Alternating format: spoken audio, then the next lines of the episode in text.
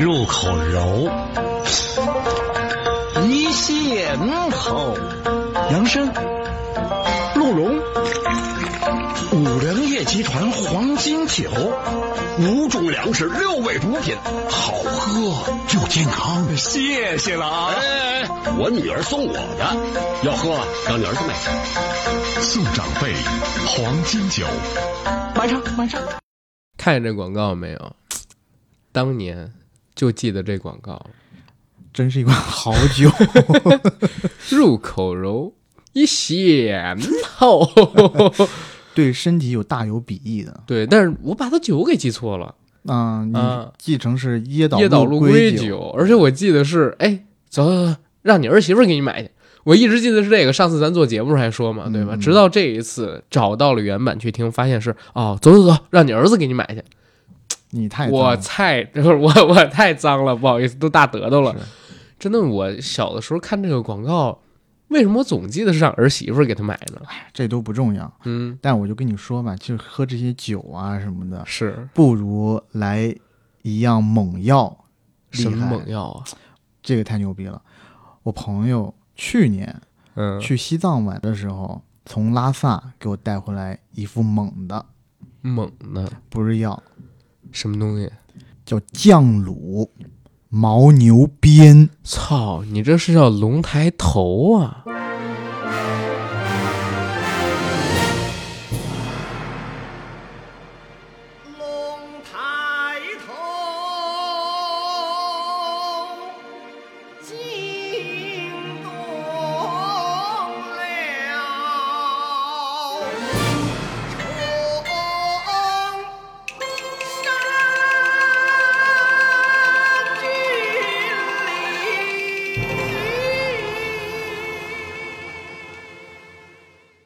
我的妈呀，你这个龙抬头可就有点狠了，你怎么怎么吃了呢？这上面都告诉你了，开袋即食。我觉开得先袋即食，我操！打开这袋子，先嘬一口吧，吮吸一下。哎，我觉得你可以搞个吃播，知道吧？这你也看到了这么大一个，我真的这我我这刚才真有点惊了，我惊了真的是。牦牛的，它卤过肯定缩水了，对对吧？所以你要嘬一嘬，然后吮吸一下，看看是不是能变大，是吗？我觉得你现在说话有点脏哦。我觉得这个东西你要搞个吃播就火了，知道吗？你可以在快手上边，你说今儿主播高兴，嘬十个 牦牛鞭，我操！牦牛鞭，啊，牦牛鞭，不好意思，好友哎他这个厂商是正经的西藏啊，他说西藏灵芝士，灵芝士，哎呦，营养成分每一百克是二千零二十八千焦，哎呦，这这可以啊，这个大补啊，那必须的。配料哎啊，它的它这个成分：牦牛鞭、食用植物油、食用盐、新香料，开袋即食，或加葱姜蒜爆炒等。啊，切成片儿，对，爆炒牦牛片儿，爆炒牦牛鞭片儿。哎，这东西你吃完了之后，你还不得流鼻血？这个流不流鼻血不知道，啊反正肯定就抬头了，支棱起来就完事儿了。这必须的。对，但是你不一直挺支棱的吗？也是，就是，但是男的哪有人怕自己更支棱点呢？对对是是，我就就怕不强者棱在强。强者恒强。你知道，我自从有了这玩意儿，然后好几次，你什么时候有的？你告诉我。实话实说，是去年十月呃十呃去年十月份之前你都没这玩意儿哎是吗？是这样，去年十一十一回来以后呢，我那朋友就告诉我说，他从西藏给我带了一牦牛鞭，啊，啊，牦你说牦牛鞭，对，带牦牛，鞭，然后呢，他就说又找不着了，我以为他嗯诓我骗我呢。嗯然后他最近呢搬家，然后从一犄角旮旯里找出了这么大一个物件，我说 你眼神也太不好了，你知道？吗这么大东西没看着，然后现在才流转到我的手上。啊然后前段时间不是那个呃吐槽大会，啊，对，范志毅不就在那儿说男篮男足什么的吗？是我心想，如果男足我们中国男足人手一根牦牛鞭，何愁不支棱啊？早就已经就对不对？我们我们亚洲山石高昂低头，你差点就忍不住把这送到银幕里边去了吧？那一定是给我吃，周琦，你给我吃。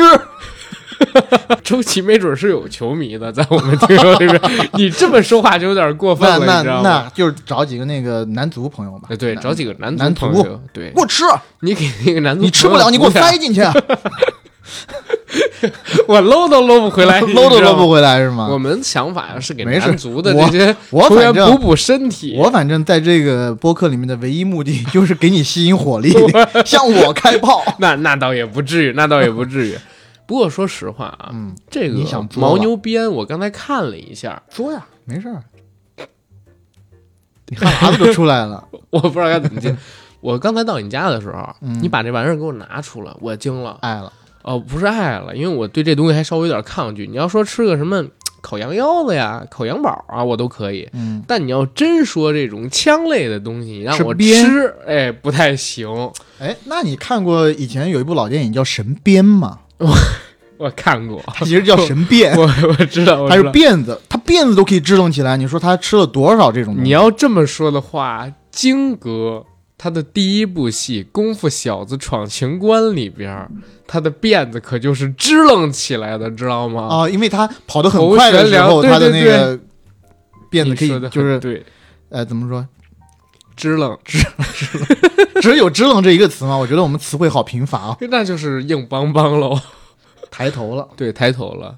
然后我呢，原来还就是哎看很多的烧烤店啊，或者说有一些地方民俗，哎嗯会讲吃这个牦牛鞭，吃羊鞭，吃牛鞭，什么哎牦牛牦牛鞭很少吧？牦牛鞭就是藏区吗？我说实话，我长这么大第一次知道牦牛鞭，就是酱卤牦牛鞭这么 这，么一味我觉得藏区肯定是有的，肯定是有的，因为牦牛它不在咱们这片儿嘛，对吧？？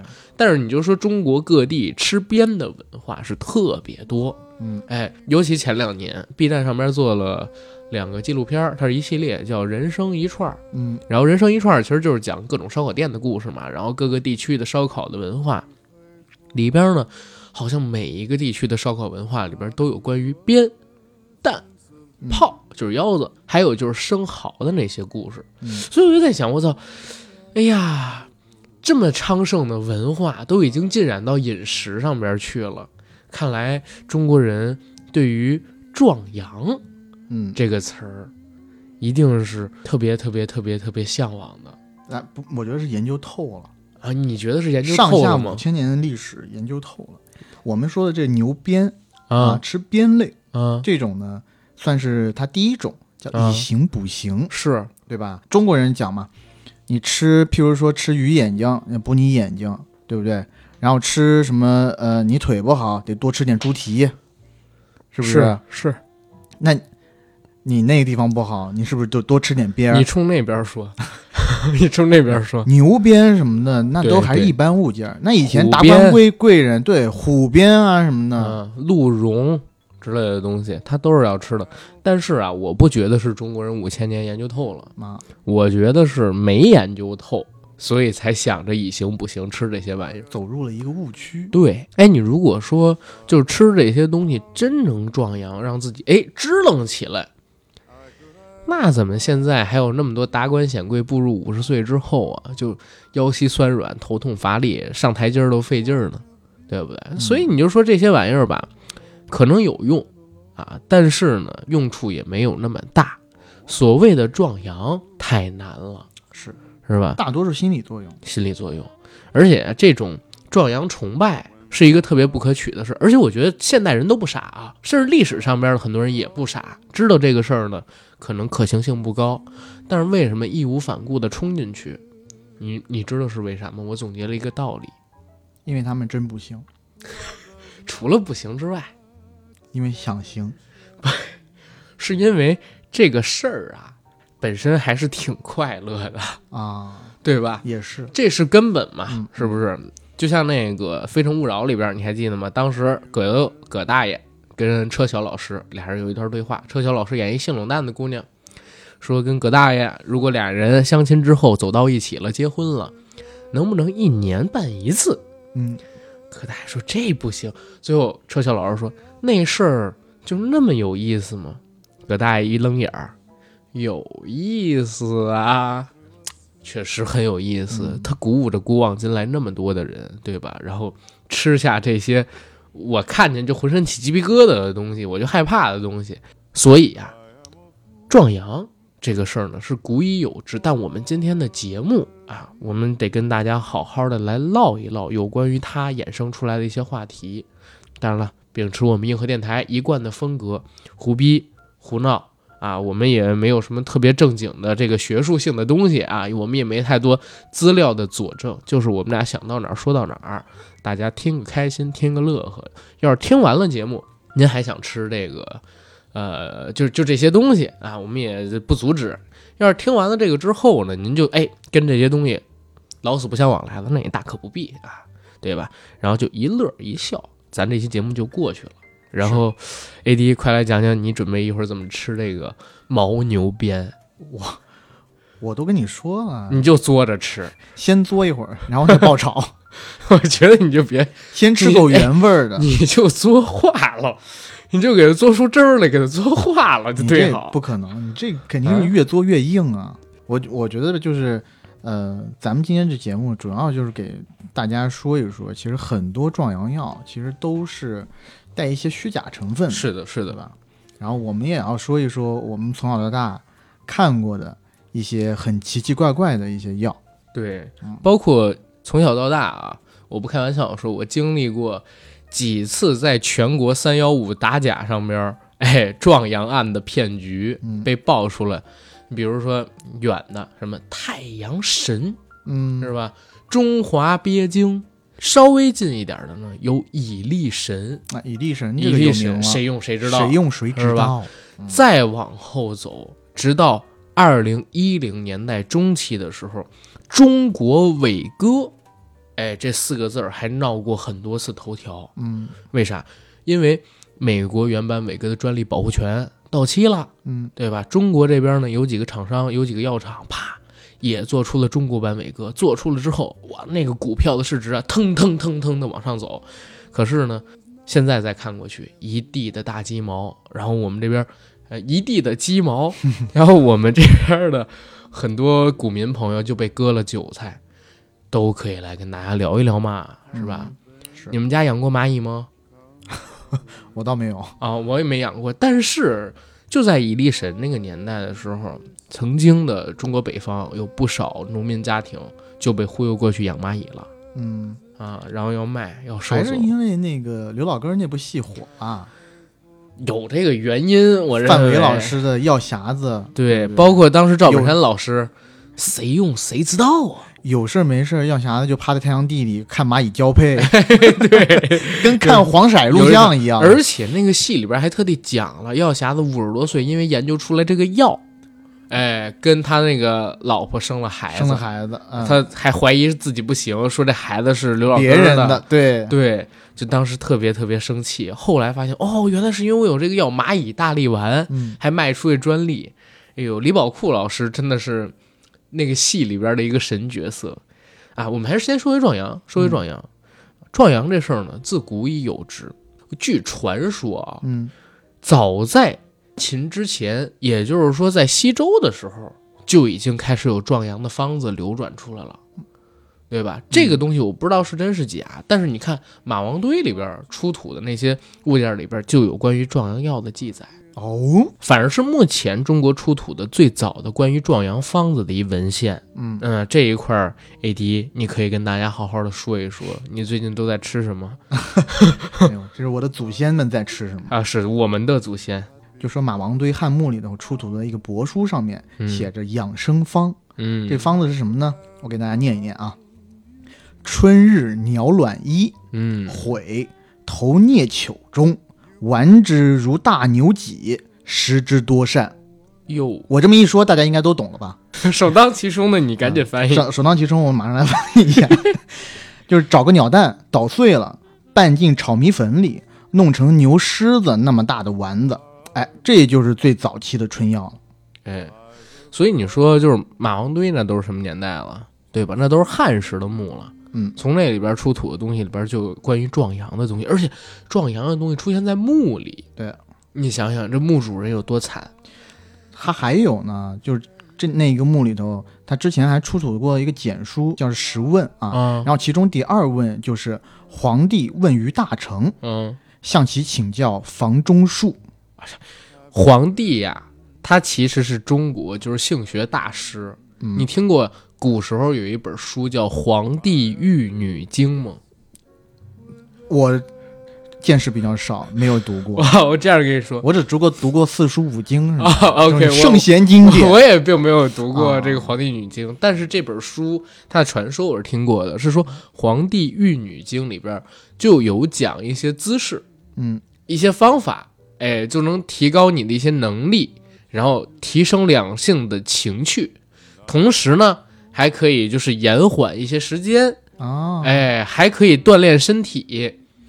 哎，这这这个我听来听去，好像我们冥冥之中，我们嗯之前做的小黄河就是承接了皇帝的先旨。那。必须的嘛，小黄河小黄河和皇皇帝帝中间有一个字相重，何止是一个字，咱们叫黄典，人家叫皇帝，这知道吧？缘分这不是缘分，咱就是因为这个起的呀！啊 你怎么就忘了？我以为是，这我以为是冥冥之中皆天注定。哎呦，我天啊！总之，哎，小黄盒也是一个提升两性这个情趣乐趣的东西啊啊！大家可以到我们公众号“银河班长”上面去搜一搜。不过，我们先说回皇帝，对对，这个《皇帝玉女经》，其实在很多事儿里边都有被提到过。它到底作者是不是皇帝？其实到目前为止是没有人知道的，或者这本书到底是不是真实有存在？嗯我觉得应该不是皇帝吧？？皇帝写一本书，应该很难上自己自称自己是皇帝什么什么。我觉得差不多，有可能是皇帝子嗣多，嗯啊、因为那个时候是部落时期嘛，然后他是部落的部部落的族长，然后肯定有不少的这个交配权在他自己一个人的身上，就跟我们现在看到什么狮子群交配是一样的。那他的子嗣比较多，后边呢就越传越神，哎，说皇帝怎么怎么样，特别厉害，特别什么叫？芭比是吧？嗯，然后特别有道，特别会功夫，特别有技巧，特别多姿势。嗯，慢慢的呢，就越传越邪乎，越传越邪乎，然后把后来大家学会的很多东西啊，都说是皇帝造的。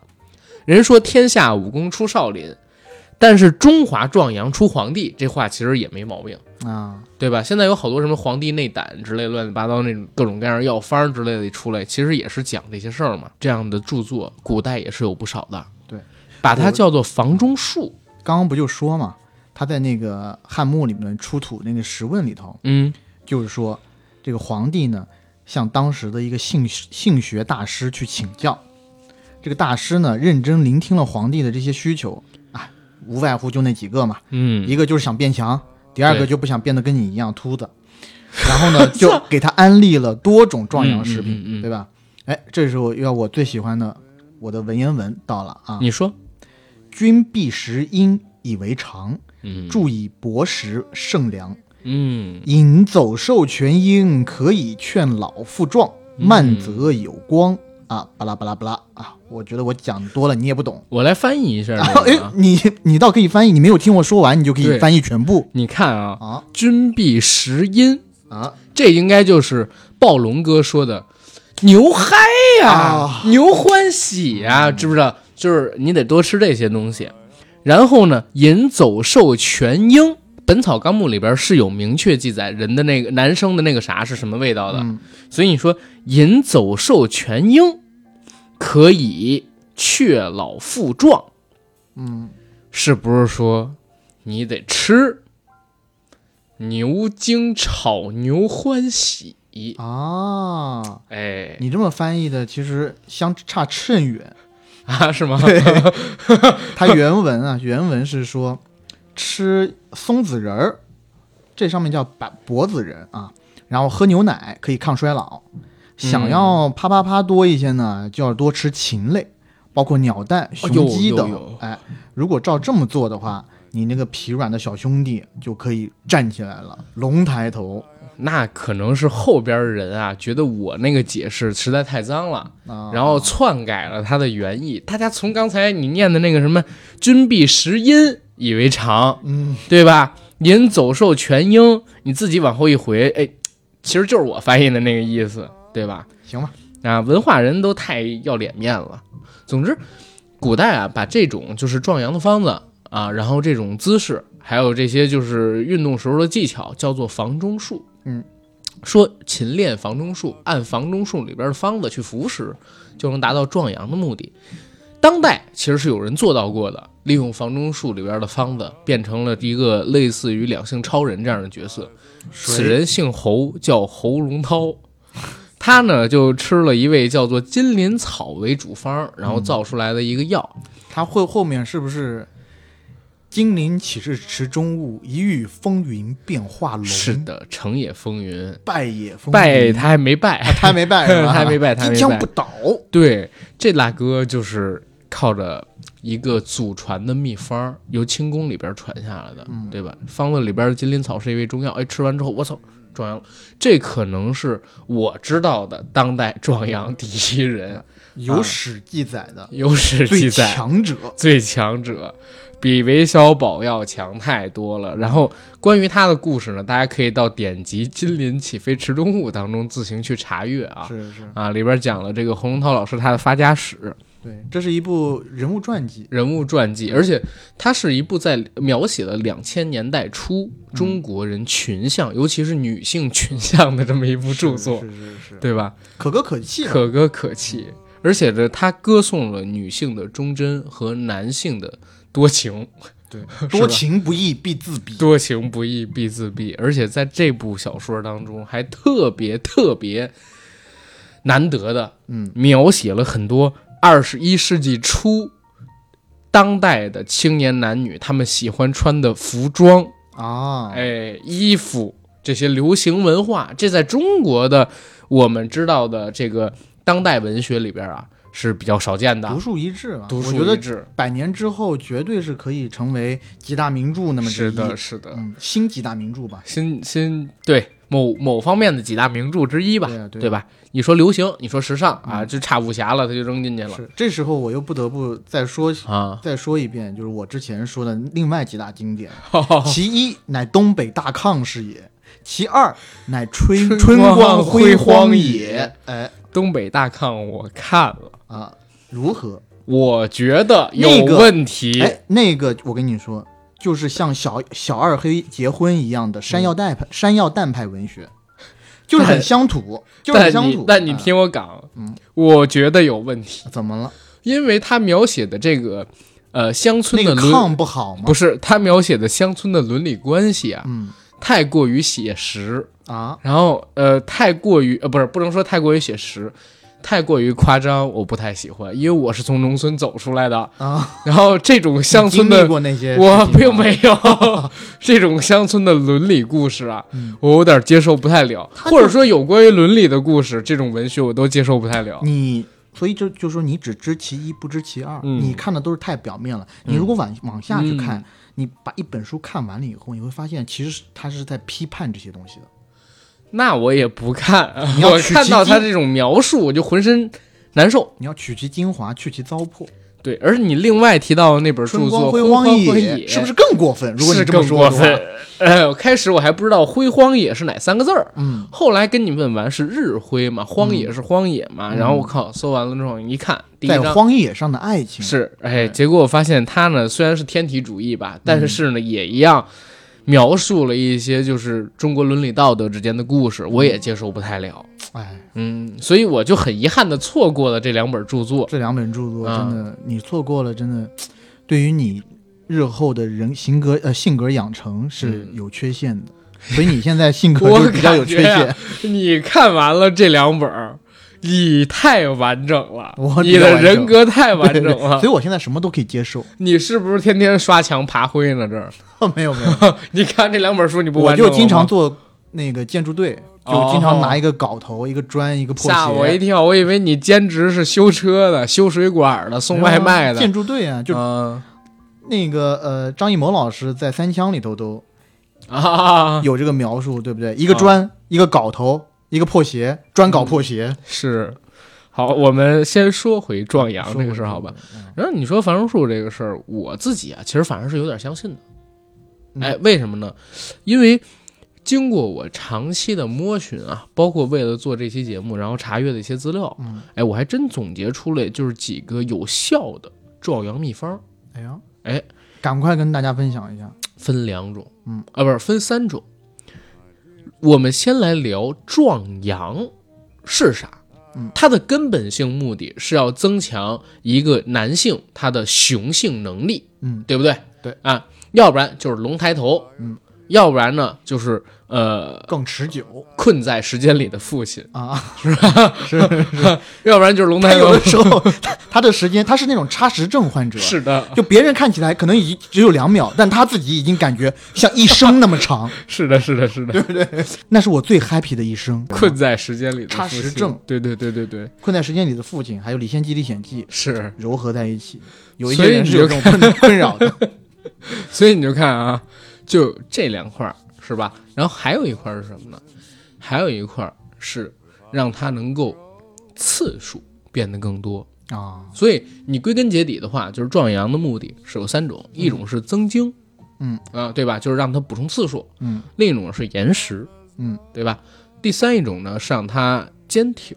这三种目标是壮阳的目标，对吧？我们说壮阳基本都是为了这三种，也欢迎大家来补充一下啊。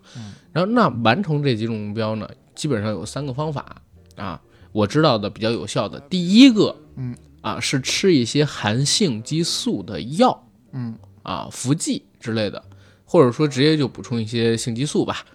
但是这种东西呢，见效快，伤害却大，容易形成依赖性。如果你哪天不吃这玩意儿，因为你长期靠这个东西刺激嘛，对吧？就跟你吃多褪黑素一样，有可能大脑就不分泌了，就睡不着觉了。是你不吃这个，一旦断药，立刻呢就不行了，彻底不举。所以这东西治标不治本，甚至说回本伤源，哇，这这就是七伤拳，竭泽而渔，伤敌七分，自伤敌 伤敌十分，自损自损七七分啊对吧？先毁自己五脏六腑，然后去伤敌。这太关键这个个还伤不了敌，他只伤自己，啊是敌人是很舒服的，对吧？所以这样的形式肯定是不行的嗯啊。那换一个方法，第二种是什么呢？长期的食补，嗯比方说大家现在都知道什么吃生蚝，嗯哎，说可以壮阳，生蚝一定能壮阳吗？我觉得生蚝是可以的，为什么？因为生蚝里边含有大量的锌嘛，嗯对吧？然后男性身体里边生成某种物质，哎，它其实要靠锌的，那我直接去吃芯片不行？也可以呀、补芯片不就得了？可以呀、但是生蚝里边可能还有一些其他的物质，但是你每天吃，每天都吃几个，它才会有效。嗯，你要隔三差五吃一顿啊，我觉得也没什么太大的用处。嗯然后长期补充蛋白质高的东西，像牛肉啊之类的东西也可以的，对吧？增进体力，你吃肉肯定是比吃素食要更容易一些。嗯，而且你整个的体能好了，身体里边的这个呃这些细胞啊，新陈代谢啊，嗯、造能力会更强一些。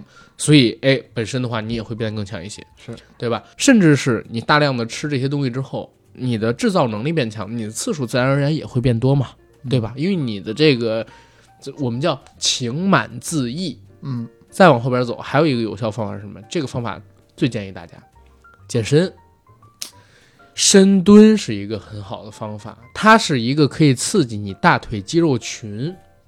人知道啊，人体里边最大的肌肉密集地方其实就是大腿。嗯，刺激大腿的肌肉群，能刺激你的雄性激素、睾丸酮等等等等的分泌。啊哎，然后它是最有效的。你当然练其他部分的肌肉也都可以了啊。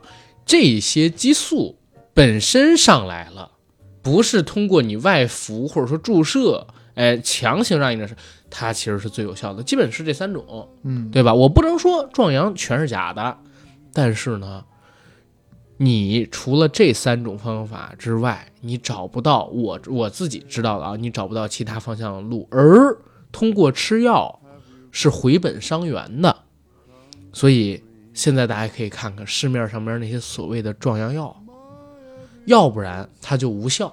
嗯，滋药是有效，大部分有可能就是像我说的，它以保健品的形式把一些微量元素放进去吃了，那你直接通过食补也能达到。是，要不然呢，就是它里边含有一些性激素的成分在，这是回本伤元的事儿。对，对吧？所以，哎，这三种方法跟大家分享一下。啊我觉得还是健身最有用。呃健身最有用。你什么事儿你没有一个好身体，你就是吃了伟哥，对吧？你说你你说你那个身体不太行，腰部不太行，嗯那你也发力不了几次，那你马上就腰酸背痛、腿抽筋，对不对？你其他的动作也不太行啊。说到这儿所以啊说，所以说别人说嗯狗公腰厉害，狗公腰，狗公腰不是公狗腰？吗？狗公腰，啊，叫狗公腰不是公狗腰。你这就比较土，所以就 说你是山药蛋这派的，好吧，山药你只蛋文学配看东北大炕。不好意思啊，我还是要看金陵东北大炕，我是不看的。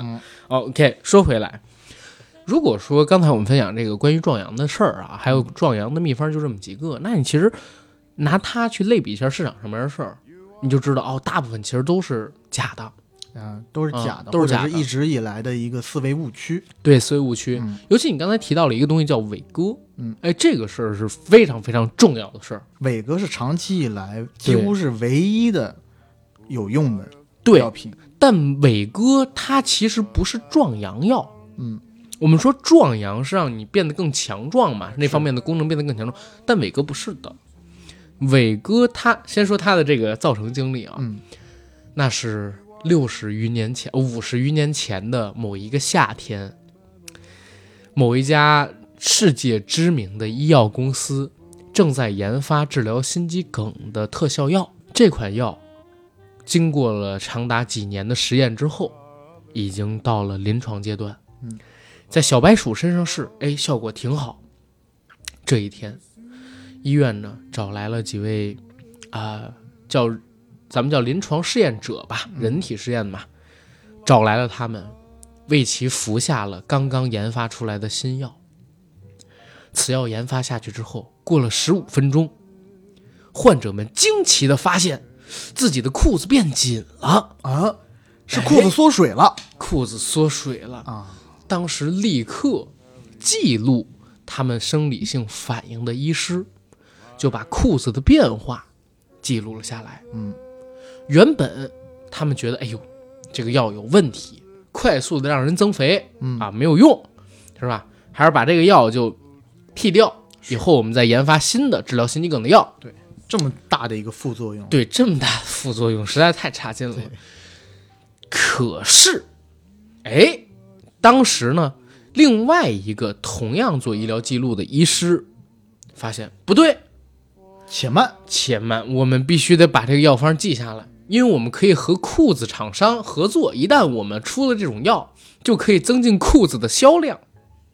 哎，我们就能从中合伙赚一笔。嗯于是就把这个方子交到了他们的总部去，上报过去。总部一看，哇，惊了，还能有此等神效的药，于是就将它单独拿出了之前的实验室，再单独进行实验，几经周折，几方论剑，把它变成了我们现在所知道的伟哥。这款药一出来呀，那是立刻引起了世界轰动。嗯在它出现之前，几乎没有任何一款快速见效的又无什么副作用的这种类型的药啊。伟哥的出现是当时的政要福音啊，对吧？当时就有过研究说，在美国，哎，百分之多少多少的男性都有服食过伟哥的经历，这是伟哥上市十年的时候做的一个调查啊。嗯，而伟哥在全世界呢，更是风行。前期大家都知道，美国的这个药啊有专利保护期，是对吧？在专利保护期过去之前，人美国想怎么定价就怎么定价，详情可见。我不是药神。印度呢，出了一批仿制药，啊，又是印度，啊，那那当然是印度嘛。印度出了一批仿制药，因为伟哥它的价格最开始的时候是很贵的，在美国也得要二十美元一粒，嗯，这是开始那个年代的时候的价格。那也太贵了。对，但是你在国内现在也差不多是这价儿。你买一个正版的伟哥，你可以去，哎，我为什么会知道 你为什么会知道呢？我到现在都不知道它价格是多少。我真有搜过这个东西，嗯基本也有卖的，就是在国内现我我不知道现在多少钱啊？之前我搜的时候一百多少是两粒，啊，一百多少两粒？你这么算的话，二十美金一粒也差不多，嗯，对吧？但是你要想想，那是几几年的事儿。伟哥，去呃，这叫什么？全天下患者苦伟哥价格久矣。嗯，直到最近这些年啊，这个伟哥他的专利保护权过期了，各个国家开始出产他们自己的伟哥，才开始打破了价格垄断。当然，研发伟哥的那家公司，它的股票价格也一落千丈嘛。嗯，我们回到中国，在二零一零年代就出产了两款伟哥，引起了腥风血雨。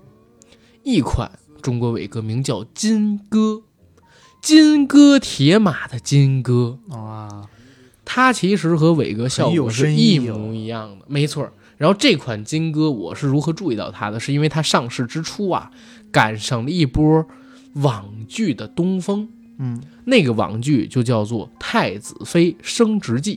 哎呦，哎，每一集在那里边呢，男主角好像叫盛一伦，会穿着一个渔网袜，然后手里边拿着一个金戈的牌子，在那儿给人做广告，哎，说金戈铁马，嗯，如何如何，哎，这是一个，还有另外一款呢，如果没记错，好像是广药，广州制药，哎，然后生产的是那个国产版的伟哥。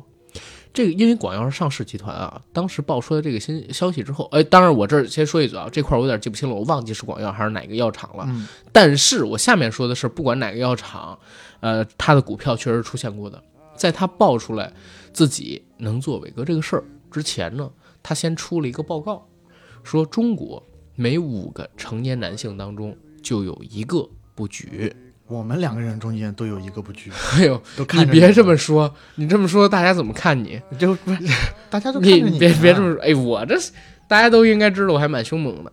我们说回去啊，嗯，他说中国有八点几亿男性，其中有一点四亿患有这方面，只是程度不同啊，程度不同，并不是说完全软趴趴那才叫不举。嗯，其实它分很多个阶段的，这块 AD 可能比较了解，但是呢，他这个数据出来之后就很吓人，然后他爆出了这个数据的原因跟目标是在哪儿？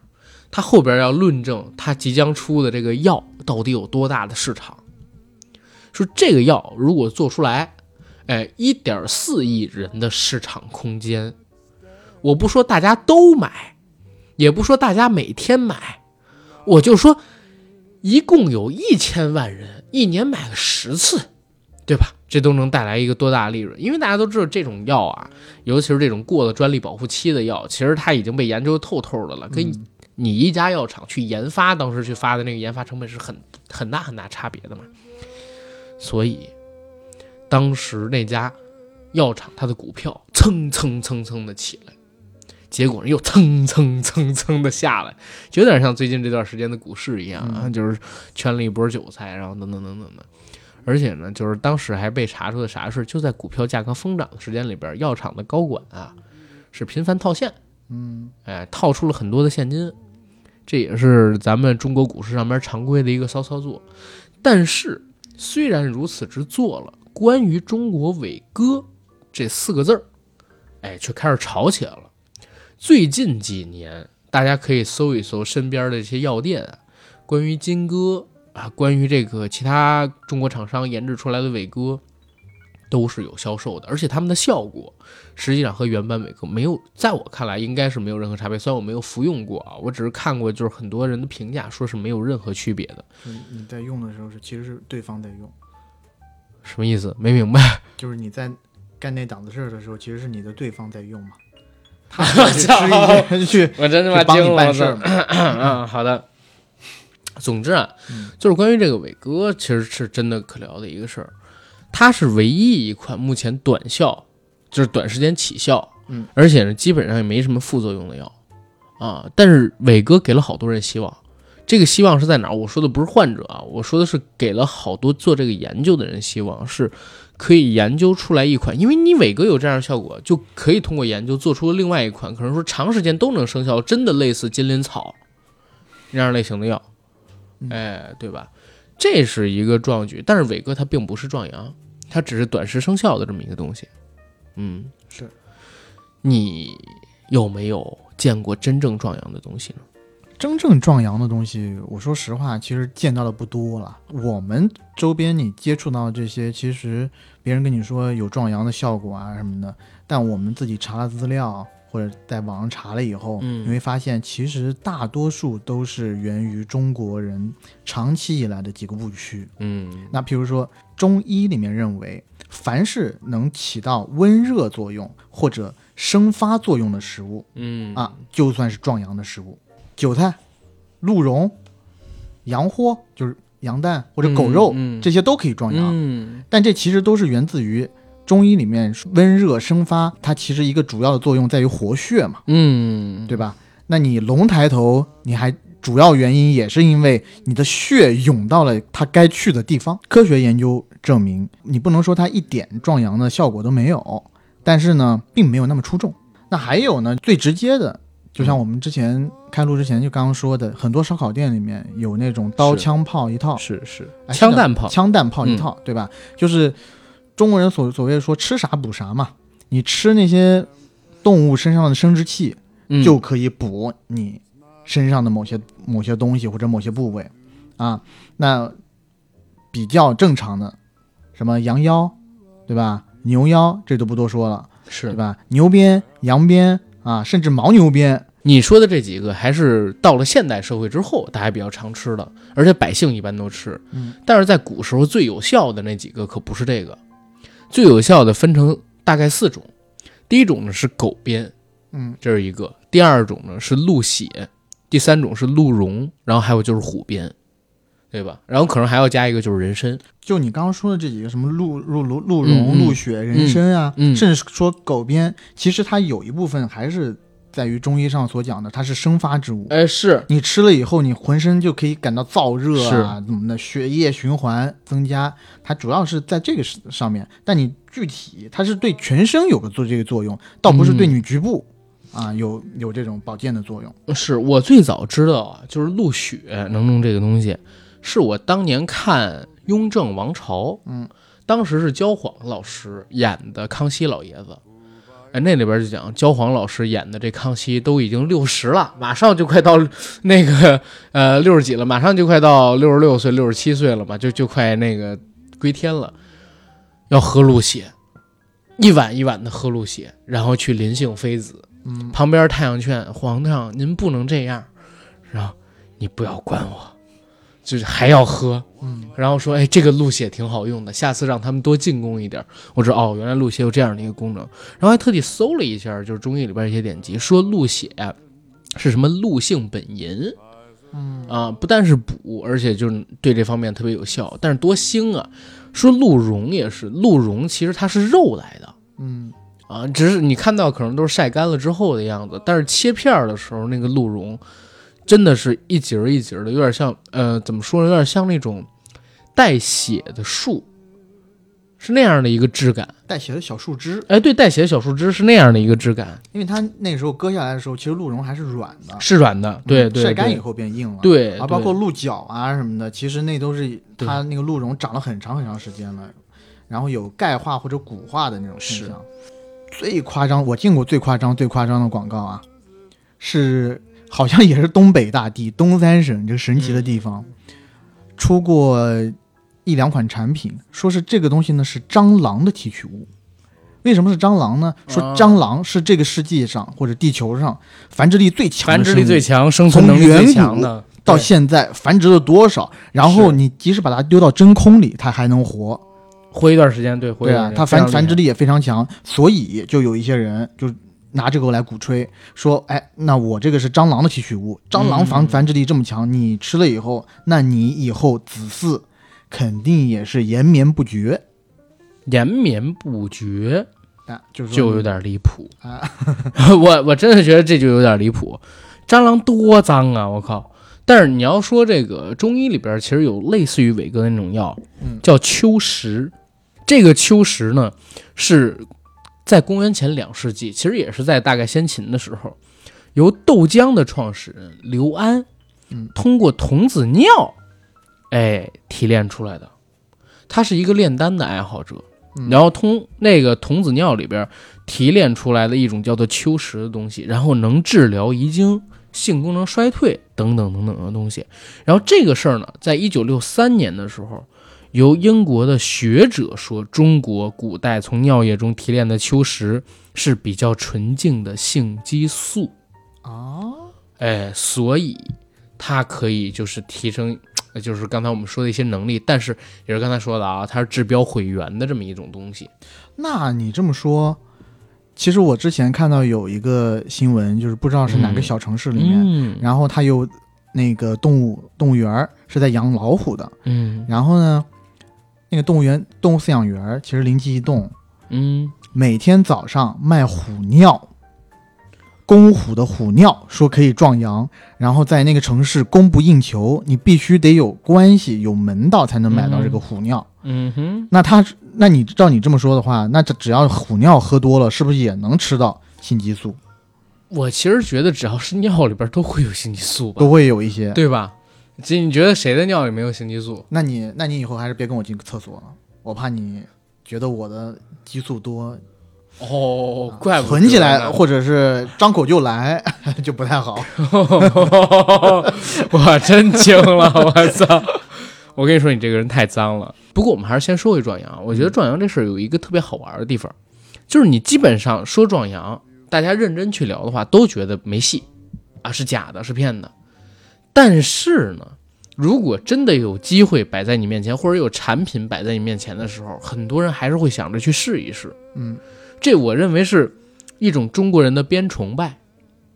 你看中国人爱吃湖边、路边、狗边，什么乱七八糟的，嗯甚至还追求事业边，对吧？这都是 冷，好的，这都是最近这些年有一个东西。但是呢你，这刚刚那个笑话冷的我必须得吃一口牛鞭来 活血一下。我这可以让你吃，没关系啊。我们先接着说回转阳这个事。但是你说，他其实是一个心理问题，嗯觉得自己不行得补，对吧？这其实是一个心理问题。嗯，很多人都是这样的，但其实他真需要补吗？也不一定。摆在他面前，他知道这是骗局吗？他大部分是知道的，但是他还是愿意去试。死马当活马医，死马当活马医残酷。他就是抱着一线希望，然后怕自己不行，因为其实“不行”这两个字儿，你看他在语境，在中文语境里边儿，其实比起世界上边各个国家都要更残酷、残忍一些。不举可能是一个文言文的说法，但是一般的老百姓说：“哎，这人不行了。”不行俩字儿说的可不仅仅包含了太多哎，包含了太多，就是说什么都不行的，而且尤其又是中国对于子嗣传宗接代，哎这一块儿的文化，我们讲什么呀？那天直播的时候，有一哥们儿跟咱们讲孝道，嗯，操，继娘道、爹道之后的又一道，孝道，还有一个孝道，说他讲孝道，我也是惊了。但是你还真是这么讲，就是因为对于传承、繁衍，对于这个子嗣的看重，导致中国人尤其在意男性的这个生理能力的问题，所以不举是中国男性特别害怕的一件事情。为了抵抗，或者说为了抗拒，甚至是延缓它的到来，嗯，很多人都会尝试。那中间呢，就出现过很多的闹剧是啊。你比方说，现在我们要跟大家来聊聊的蚁力神。蚁力神这个事儿，可能是我从小到大啊，就是见过的所有关于壮阳的故事里边印象最深的一个。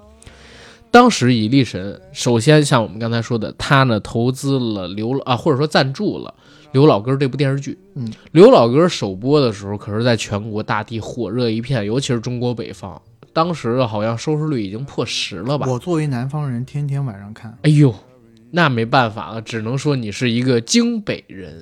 我天天就想着看高秀敏老师和这个刘老根儿，哎呀，好的赵，本山老师，好的好哎，他们呢，这个剧带火了蚁力神。赵老师当时也拍了一个广告，谁用谁知道。其实给了很多暗示性的话，而且又说，哎，这蚂蚁如何如何。蚁力神他的老板姓王，叫王凤友。六二年，王凤友出生于辽宁东北部清源县一个叫做薄家屯的山村。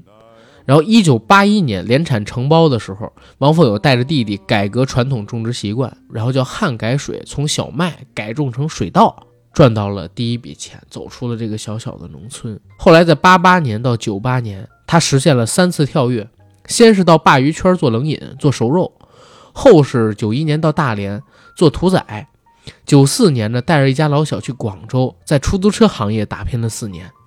九八年回到家乡沈阳，那个时候带着从广州赚回来的钱创业，落在了以蚂蚁为原料的开发和保健品研制上面去。最终在九八年七月份，沈阳鼎新科技实业有限公司成立。九九年八月十五号，沈阳长港宝乙酒业集团成立，集团斥巨资购买了先进的生产线，引进了可以药食两用的珍贵乙种拟黑多刺蚂蚁，而且利用先进的提纯技术，实现了蚂蚁制剂食品科学化、营养最大化。它之后呢，也通过了国际质量认证，一时间蚁力神响彻辽沈大地。蚁力神当年是非常火的，我小的时候还见过家长买蚁力神送人呢，送这种四五十岁的叔叔大爷伯伯。嗯，它是一个特别火当时所有人都信蚂蚁以一个小小的身躯能举起自身五十倍以上的重量。蚂蚁多子多嗣，看到它们在地上啪啪啪啪的爬，比吃蟑螂提取物要健康营养，要干净一点，要听起来要舒服的多，对吧？所以当时对于蚁力神，基本上都是一面倒的相信的态度。蚁力神之前其实还有过相似的例子，我不知道你有没有听过中华鳖精。中华鳖精曾经在央视上边做过广告，为什么？因为它的创始人是马家军的老板，曾经在八九十年代的时候，中国的这个我们叫什么呢？体育界呀，有一个马家军。这个马家军呢，是以呃马某为首的教练领导的一支队伍，在国际大赛上边屡获金牌。但是呢，关于他们的成绩一直伴随着争议声。说是服用兴奋剂，对，服用兴奋剂，所以在当年，黄宏老师作为这个呃这个党的宣传口舌啊，重要的组织宣传分子，他就和侯耀文老师在经典的小品《打扑克》当中，曾经有过一段台词：怎么外国人破纪录就是人家体质好，我们中国人破纪录就是兴奋剂。我告诉你，不是马家军打了兴奋剂，是马家军给全中国儿女打了一针兴奋剂。好，呃，目前呢，在 B 站上边这个小品里边的这段话已经被删除掉了，是吗？因为在前几年的时候证实啊，了，证实了这个事儿，就是嗯，他们去参加这些比赛的时候是留尿样的嘛，嗯然后当时是确实查出了这个事情之后，就变成了一个大丑闻。嗯马家军那一步，但其实，在这件事之前，这个马某马教练就犯过更严重的事情，就是中华鳖精。中华鳖精也曾经在出事之后，被这个春晚上边讽刺过。你有没有记得高秀敏老师你的挚爱曾经在某一段小品当中说，卖了三年，然后人家到家里边去看，发现那王八还在那个什么水里边游呢，没用完。对吧？熬吧，王八放血给人熬汤，说的就是这个中华鳖精的事儿。当时马某呢，借着自己马家军大获成功的消息，就说：“哎，我们这儿有一方补药，能帮人增强体质，然后解决男性等等等等问题，叫中华鳖精，是从龟身上提取出来的。鳖对，鳖，哎，就是龟嘛，对吧？提取出来的，卖了好几年。可是，等到最后事情败露的时候，他们到了中华鳖精的生产厂商去，发现有王八吗？有，就他妈几只，在那儿游着呢。那生产线一天他妈出好几吨的货，这几只王八挨个儿放血，怎么放得够啊？我操！他找到了神王八，是，这是当年中华鳖精发生的事儿。中华鳖精之后没两年，又是蚁力神。蚁力神其实你说它作为一个保健品，你这么卖无所谓啊。嗯但是蚁力神最大的问题是啥？它号召全部北方农民养蚂蚁，而且它还要收蚂蚁，是一定的价格收，导致它最后哎就是破败的时候，我操，那群农民被他坑惨了。嗯，不种庄稼，不养猪、养牛、养羊，去种蚂不是去养蚂蚁，这蚂蚁有个屌用啊！在当时这个事儿破了之后啊，嗯这个牛皮破了之后，所以我们说王凤友这个人啊，祸国殃民，查惩的对，但你要说这个蚁力神这个事儿啊，我觉得挺有意思的一点就是，我觉得王凤友还是挺聪明的，嗯因为他找准了蚂蚁这个突破口。对吧？就是它的宣传语里面不是你刚刚也说嘛，蚂蚁蚂蚁虽小，但是力气大，是它可以举起比自己体重要重三百多倍的东西，对吧？那难道吃了它还不能壮阳吗？对不对？这其实切中了很多中国老百姓的一个痛点，就是你看到这个，就是看到这个东西，然后想到它的作用，嗯你觉得，哎，你吃了以后也能得到它的这个能力，是啊。但其实蚁力神它不仅仅是这个壮阳乱七八糟的问题啊，它最根本的问题，其实刚才我说了，但是没说透，它是啥？它是一个庞氏骗局。嗯，他当时不是号召这个东北大地上边人去养蚂蚁吗？也是发展下线之类的形式。他是，这样，你想养这个蚂蚁，他不是说你黑多刺蚁吗？嗯，这个蚁黑多刺蚁，老百姓哪来呀？不是随便什么蚂蚁都可以。你必须得花钱先跟他买蚂蚁，嗯，然后他回过头来，再到第二年的时候拿多少钱去收你的蚂蚁，嗯先坑了老百姓一波这个钱，知道吗？当时说法是投入一万元，十四个月之后，这一万元就能变成一万三千两百五十元。然后里边有一个例子是，家住在辽宁锦州的赵女士，六月份发现一个好投资途径，就是养蚂蚁，啊，和当地的蚁力神集团分公司签订委托养殖合同书。蚁力神公司将蚂蚁包给当地的居民养殖，到期回收，而养殖户只需付一定本金，就可以在十四个半月内获得约百分之三十的回报。按照合同约定，分五次还本金和劳务费，前四次返本金，最后一次返一个大概百分之三十左右的劳务费。所以赵女士当时投了三十万元买了六箱蚂蚁，可是没有想到，在一年后的十月十一日，投资风险爆发了，蚁力神并没有还这些钱嗯啊，并没有还这些钱，资金链断裂了。对，当时蚁力神圈了多少钱？圈了一百二十个亿。大家请记住，这是在两千零七年，哎一百二十个亿的。他如果把一百二十个亿当时全部投进房地产，他要赔也能赔得起，还能赚。两千零七年的十一月份，正好是房地产马上就要启动的时候了，嗯，国家马上就要四万亿刺激了，你只要再扛一年就行，是真的。当时以力神这个事儿，你就想吧，他呢，我认为啊，很大的问题是销售量不够了。嗯圈了一百二十亿，他能卖出去那么多钱吗？对吧？百分之三十的一个劳务回报，然后再加上中间它的生产费用、员工的工资等等等等的东西，它这个总体的运营成本，一百二十亿收过来卖出去，你不卖两百亿，你不卖两百亿，你能扛你能填得清中间这些花销？不可能。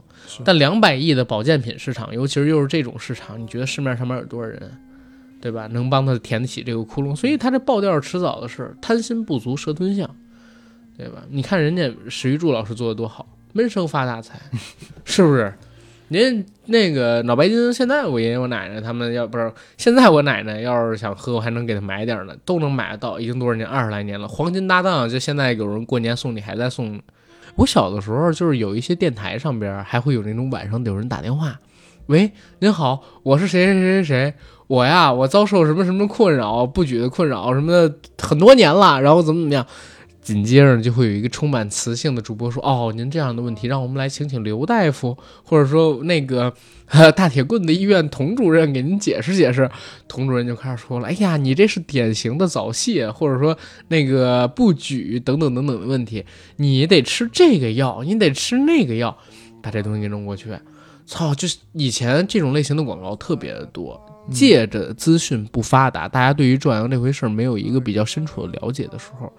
这种广告卖的药，或者说他们提供的这些服务，赚了大笔大笔的钱，知道吗？而且引申出来的还有一个什么样的产业？重金求子产业。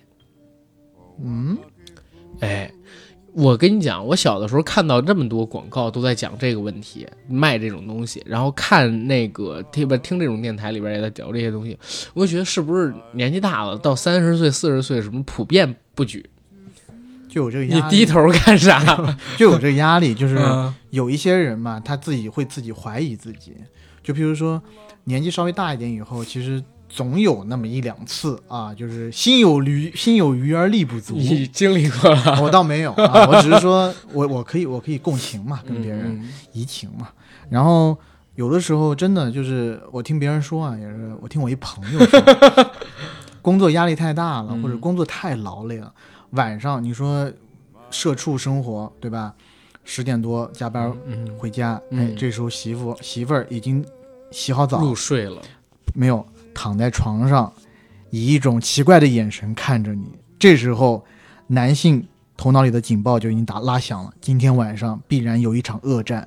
但是作为男性来讲呢，他想要满足媳妇儿的这些生理需求，但是自己可能那时候他心里确实想着别的事儿，对吧？想着别的事儿，然后心心心思呢也没往那地方放。嗯所以呢，导致发挥的不好。其实妻子呢，也没有怪埋怨他。其实这个时候，我要说啊，妻子要是埋怨他，还倒好。嗯，妻子没有埋怨他，只是你听到妻子轻轻的叹了一声气，唉，一个手，一双玉手在背后轻轻的拍了那么两下，没事儿，老公，我不怪你。这时候，作为男人，你怎么能咽下这口气？你就这时候你就心想，我一定要去吃些什么东西，把我这个失去的面子给找回来，或者说一次两次，第一次女生是鼓励你，嗯二三次女生就不说了。嗯，啊，直接抽一根烟，发出一声一两声滋儿滋儿的声音。再之后晚上就不回家了，啊，再再之后回回来看到你就觉得你是个废人一样。再之后可能就是大郎吃药了。所以大家看看为什么大家会恐惧这个事儿，有各种各样的原因跟佐证，能给我们提供经验跟教训。所以，哎，说回来，伊犁神这个事儿呢，它是一个可能说中国历史上规模最大的，然后这方面的药剂破产，然后危害全国人民的事儿。其实以往都是说你卖这个药啊，然后最后就没人信了，是假药。伊利神这个，因为它发展下线，他圈钱搞庞氏骗局，最后真的是倒霉了太多人，嗯对吧？除了伊力神之外，还有很多其他类型的，就打擦边球的这种壮阳类型的广告。我们开始给大家听的这个就就是某某酒是吧？黄黄黄黄金酒是吧？说广告，人参、鹿茸，哎，他这么一跟你说完，你大概就知道它是一个什么样的内容，嗯对吧？我那么小的小孩儿都知道，人参、鹿茸这俩东西扔到这酒里边是要壮阳用的，这是一种擦边球。它到底里边有多少人参跟鹿茸，我不知道啊，有可能是一大酱缸子。酒里边给你放一根鹿茸，或者说一根人参，可能我都说多了。嗯。不是现在还有人讲着说那个康师傅用的那头牛还在 那个还在还活着是吧？还在快乐的生活着，快乐的快乐的奔跑着，那几个伤口还没有完全愈合呢，每天嘎肉，嗯，对。然后这个椰岛鹿龟酒也是一种，椰岛鹿龟酒我还记得，就是它的广告也特别多，还有劲酒，嗯。劲酒前两天我还喝了一口嗯，啊，我前两天买了一个两百毫升的劲酒，哎，我觉得酒还挺好喝的，敬酒虽好，可不要贪杯哦。三十五度的这么一个酒嗯。啊，然后很小的罐儿，像我们小时候喝那个小牛，或者说小红星，对，但你要说敬酒这东西吧，因为我的那个小姑父，嗯，他是常年喝的，有一段时间，啊，他是因为也是做生意，嗯。然后其实呢也是有点腰肌劳损还是怎么着，他其实喝一些别的白酒啊什么东西，他会觉得不舒服。嗯。但你别说，他喝他就跟我说说喝这个敬酒啊，他觉得喝的舒服，啊，然后就长期服用。就譬如说在呃就是饭桌上，他也得去参加一些饭局啊什么的，嗯嗯嗯那领导啊，或者是一些生意伙伴说，哎，你把这杯干了啊什么的，他就说，哎呦，我这些酒真的不能喝，但我也陪你们喝。他自己拿出敬酒出来 陪人家喝，而敬酒上敬酒也是有度数的，三十五度哎，他跟人家说，哎，我这也三十五度，我也、嗯我也不低，对吧？是。我自己喝我自己带来这个，哎，别人也就说说还 OK，但是是这样，就是敬酒这玩意儿呢，我不知道到底有没有效啊。嗯不过我见过拿敬酒擦那个身上的，就是有身上比如说磕了碰了的，嗯拿那个抹一抹啊。我见过这种。我那天喝了一点是咋回事？我从来没喝过那个。我健完身，然后在那个我们家楼下咖啡馆喝咖啡，因为我在那儿办了个卡，他俩挨着。然后有一大哥呢，就看孩子，一边嚼花生米，一边吃，不是一边嚼花生米，一边喝那个呃小瓶装的劲酒。我就看着有点发馋。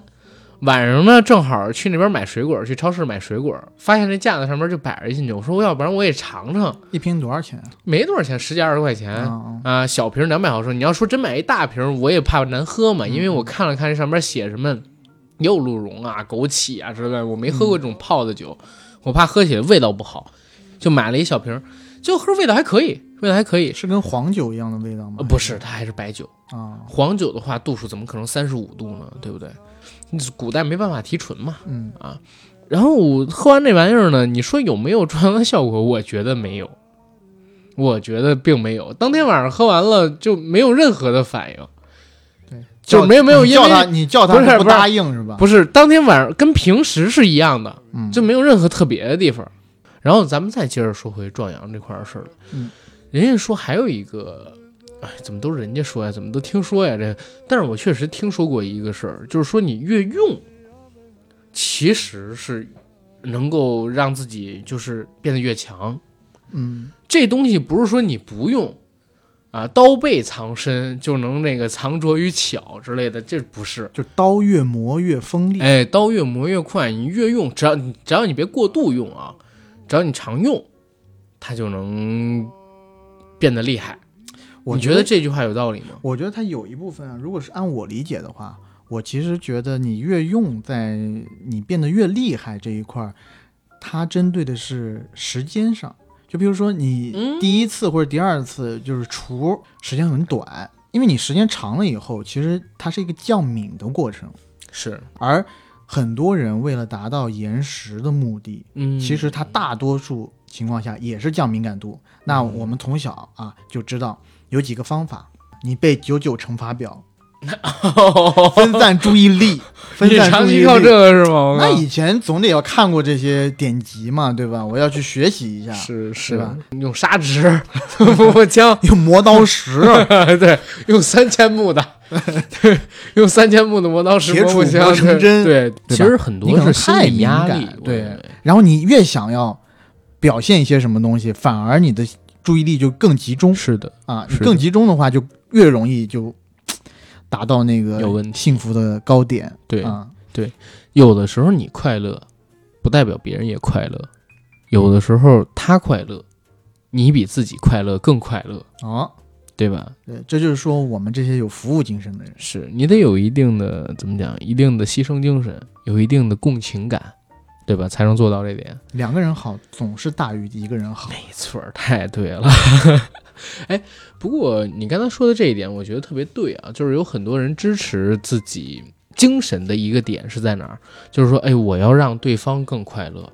其实很多追求壮阳的人，我想他们除了为自己考虑之外，也会有一部分人想的是，哎呦，不能让跟我在一起的人受委屈，对吧？我不行，最终受苦的其实是他。我觉得中国的这种壮阳产品呢，如果是吃东西的话，我真觉得吃了也还好啊，因为吃的一些，呃，那种东西呢，大部分是动物呀，或者是植物啊什么的，吃的不至于对身体产生多大伤害，无疑你就是变，就可能变胖了嘛。嗯，对吧激素，对，然后有一些人呢，就中国长期以来讲究的以形补形，这种以形补形呢，已经从你吃那些羊鞭啊什么的，发展到它只要这个东西长得像棒状物、棍状物啊，你吃这个东西就能壮阳，首当其冲。蘑菇，日本的文化里面嗯。叫萝卜，它啊，其实叫大根。大根，对对对，这个是的，日本人觉得吃萝卜也能壮阳，是。啊，甚至说，呃，很多我们刚刚不都说嘛，嗯，它从动物的习性，我刚刚只讲的其一，嗯。就是它从动物这个动物如果很喜欢繁殖，嗯或者繁殖的很多，就比如说兔子啊什么东西，嗯它不是一一窝能产很多嘛？嗯然后有有一些地方人就觉得吃这些东西也能壮阳。还有一种，就是这个动这个动物能钻的话，你吃它它也能壮阳壮阳。譬如说穿山甲，哦，譬如说黄鳝、泥鳅。蚯蚓、蚯蚓倒还好，但主要就是黄黄鳝、泥鳅这些，蛇，一直哎蛇，蛇是可以的。有一些人都说就是吃这些东西都可以壮阳。有很多人说蛇本淫呢，还，然后就那是，哎，真的是啊！你刚才说那个大根不是萝卜吗？我这我这儿说一句，我还不知道是真的假的。我之前听过一个典故，说如果一个人吃人参补身子，三个月时间里边是不能吃萝卜的。说人参补气，嗯萝卜是泄气的嗯，啊，吃了之后就相当于人参白吃了，不让吃这东西。我也不知道真的假的啊，会不会又遭这个中医迷的喷呢？应该没有，我觉得应该是假的吧。萝卜吃了只是因为泄气的原因，只是因为你会放屁而已吧。哦 哦，原来是因为这个大家才说萝卜会泄气呀、对啊，哦，明白了，明白了。那打嗝的时候吃口萝卜是不是就好用？这个跟我们这个主题相差甚远啊。哦，回回过头去，回过头去，你有没有遇到过就是这种神油类的药剂，有人尝试使用过的呢？我倒没有。你要说药剂什么的话，其实小时候啊，嗯我看过最多的这种壮阳的药品在卖的，其实不是大商店里，大商店里你是找不着的，嗯，你是在那种小摊上，你经常会发现有一一在老鼠墙什么中间有一个，旁边一小盒一小盒的那种，盒子上面呢还贴着或者画着特别暴露的那种穿着的女郎，嗯，然后盒子的就是这个药品的名称啊取的都特别有意思。嗯，我现在能想到的几个我自己觉得取的特别牛逼的名字，嗯就你一看那名字，你就觉得这个东西是壮阳的，嗯，然后这个东西能带给你奇效。旭日阳刚，那倒没有，旭日阳刚可能呃，旭日阳刚现在在干嘛呢？不知道，无所谓了。第一个，韦小宝，他就仨字儿，韦小宝一盒药。谢霆锋、你一说韦小宝，大家就知道了吧？毛十八、啊，杨顶天，是吧？你在说什么呢？就是就是这些名字啊，金庸小说里边有好多这种壮阳的名字，什么毛十八呀，然后还有那个叫什么韦一笑，是吧？那你不如说梅田草风，田田伯光什么的。这这这名字跟这没关系。啊然，当然主要就是说韦小宝这个这个人，大家一看就知道他有七房老婆，对吧？嗯那如果是谁能驾驭七房老婆，对吧？只有韦小宝。那你吃了韦小宝这个药啊，你就可以嗯跟韦小宝一样，一夜七次郎是，啊，对吧？那能解释解释为什么杨顶天他媳妇儿跟陈坤就搞到一起去了？那我就不知道了，对吧？这个就不不归我们所探讨的范围呢。好，那还有还有一个呢，也是就是比较火的，当时叫虎哥抱妹，虎哥抱妹可还行，造，对，还有其他的就是那种比较平常的印度神油，嗯，对不对？说是拿着擦啊什么东西，但你知道我们那时候小时候看，也人也小啊，也用不到这些玩意儿，而且自己那些东西呢，而且他那个东西在小，确实就是地摊上面卖的，是你也会觉得大概率是三无产品。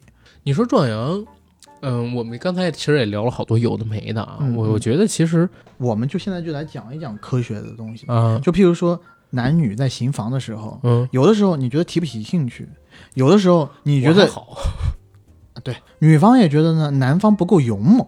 但在你去医院做过细致检查之前，请你们不要误自评判，对吧？嗯妄自菲薄，觉得是我们自己身体上的原因出了什么问题，嗯也有可能只是你们当时的气氛不对，或者说你们进行的沟通不够。解决这个的方法就有很多了，其中提升情绪就是解决这个的最好方式。那怎么提升情绪呢？那这个就由阿甘尼来给大家讲一下。那我觉得就得用几样东西，得用一些啊玩具。其实我我是觉得男性的嗯不举，他可能有几方面的原因造成。怎么解决这几个问题？我们刚才讲长期的，你可以通过比如说锻炼，嗯，呃食补，然后等等的问题去解决。短期的话，你也可以通过服药，但我真的建议就是服药的话还是不太合适。除了服药之外呢，可能就是强烈的刺激会帮助男性解决这个问题，或者说缓解这个问题。强烈的刺激分成几种，气味上、视觉上、触觉上，基本上在我看来，还有就是心理上啊，就是感受上边，基本上就这四种吧，对吧？这四种如何去达到？我我认为可能有第一个，要你的另外一半去协助你，他愿意帮你才可以。第二呢，就是自己平时少看一些两三个人就能演完的电影，这样的话，自己在真的实战的时候，才会感觉到有新鲜感，有比较强的视觉冲击力。常看两三个人就能演完的那种电影的人，往往会觉得刺激感比较小，对阈吧值变阈值变得比较高嗯，就很难调动起自己。然后再有一个呢，可能就是你要和学会和你的另外一半，你的另外一半也要学会和你去做一些互动，玩一些游游戏，对对，使用一些设备，然后来帮助你增加你的嗯刺激，然后就可以更缓解这个问题。比方说，像认购我跟 AD 开发的这套 Yellow Spot 和硬核电台联名的小黄盒情趣礼盒，利用我们内含的静电胶带呀、低温蜡烛啊、情趣纹身贴呀，还有那款特别好用的震动棒，让你和你的伴侣得到更大的视觉、触觉、嗅觉他们上的刺激，甚至还有听觉上的，你一定会缓解这个问题，而且能更多的刺激你自己完成后续的挑战，步上新的人生路阶段。这是我要分享一个，是我一个朋友的故事啊。然后这这我的朋友呢，是我一特别好的一发小。然后我们当时在同一个大学上学，他告诉我呢，就是他在发生这个事的第二天就告诉我，嗯因为他当时呢交了个女朋友，嗯对吧？嗯那个女朋友呢跟他关系很好，如胶似漆那段时间，但是呢迟迟两人都没有发生关系。我其实就催着他，我说你不要浪费时间了，赶紧把事儿办了。他也就觉得，嗯，那应该，所以呢，也在没有通知这个女生的情况之下，当天晚上就想了一折。这个什么折呢？对是非常经典的一招，就是晚上请女同学出去看电影，看到晚上十一点，寝室门关了，没有办法，只能去开房啊。那用了这么经典的一招以后啊，他如愿以偿，就是在临门一脚的档口。那我当然觉得，我出了这么牛逼的一招，你第二天肯定是满载而归，容光焕发。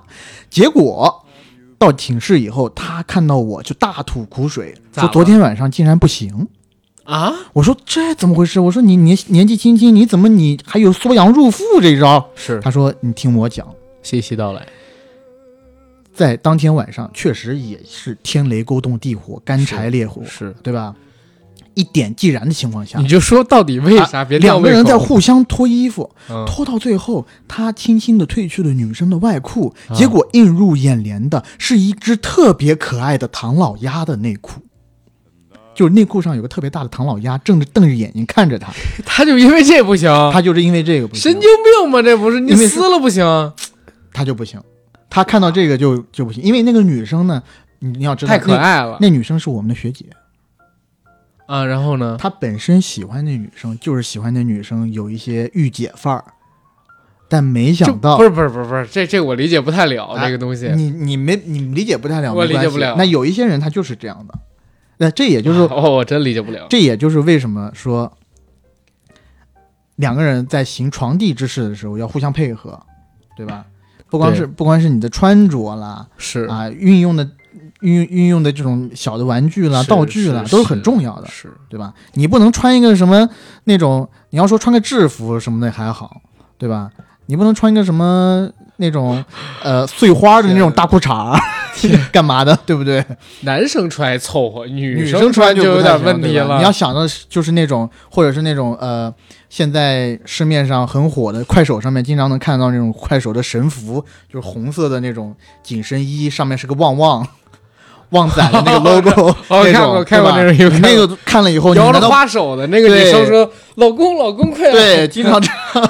哒哒哒哒哒哒哒哒哒哒哒哒哒哒哒哒哒哒哒，老公快来！噔噔噔噔噔，开始开始要花手，穿一旺仔的衣服。对，穿一个旺仔衣服，尾了你你你得尾吧？我我应该不会尾，我没准一边跟他一起跳着，然后就那啥了，哥。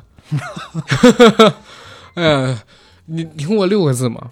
嗯，或者说三个字：土归透，啥意思不知道土归土，透归透。啊？那有的人他可能就是 这种呃完美主义者，他没有办法接受，是吧？在他第一次和这个女生要进行一些事情的时候，嗯有一些不完美的地方。是的咱们收尾壮阳这个事儿，我觉得可以进入到收尾阶段了。嗯你看，咱们俩今天聊了这么多，前半段咱们有讲一些就是特别特别有营养的民间文学，对吧？嗯中间这一段呢，也跟大家分享过像《中华北京》，然后还有蚁力神啊这方面的一些骗局，然后也讲了一些我们认为能够壮阳的东西。但是归根结底说到最后啊，我觉得改变不了大家的一个共性，就是你跟他细聊，他可能都不信，但看到这玩意儿呢，他还会凑上前去，想要试一试。想要试一试。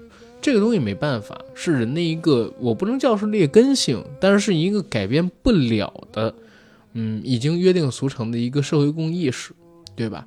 这样一个共同意识的影响下，大家才会有可能说会不止一次又一次的购买这些其实没有什么大用，甚至还有可能会伤害自己的东西。但是我们这些节目既然做出来，就肯定是要跟大家呼吁一件事情，呼吁一件事什么呢？就是与其相信。对吧？这些可能并没有什么用，甚至可能伤本溯源的这么一个壮阳的药，不如把更多的时间用在更根本的事情上面去，就是我刚才所提到的健身、食补，长期食用一些东西，改善自己的问题，购买一些能够提升自己阈值的，对吧？这样的一些玩具、协助品，就比如说我们的小黄盒，嗯，对吧？我觉得这是我们今天这个节目的一个小小的目的。那今天节目到这儿了，谢谢大家，我是阿甘。我是 AD，然后做个广告，我们节目硬核电台已经在全网各大播客平台同步播出，欢迎各位收听、订阅、点赞、打赏、转发我们，也欢迎在微博和微信平台搜索“硬核班长”，关注我们的官方媒体账号。想加群的加 J A C K I E L Y G T 的个人微信，让他拉您进群，和我们一起聊天打屁。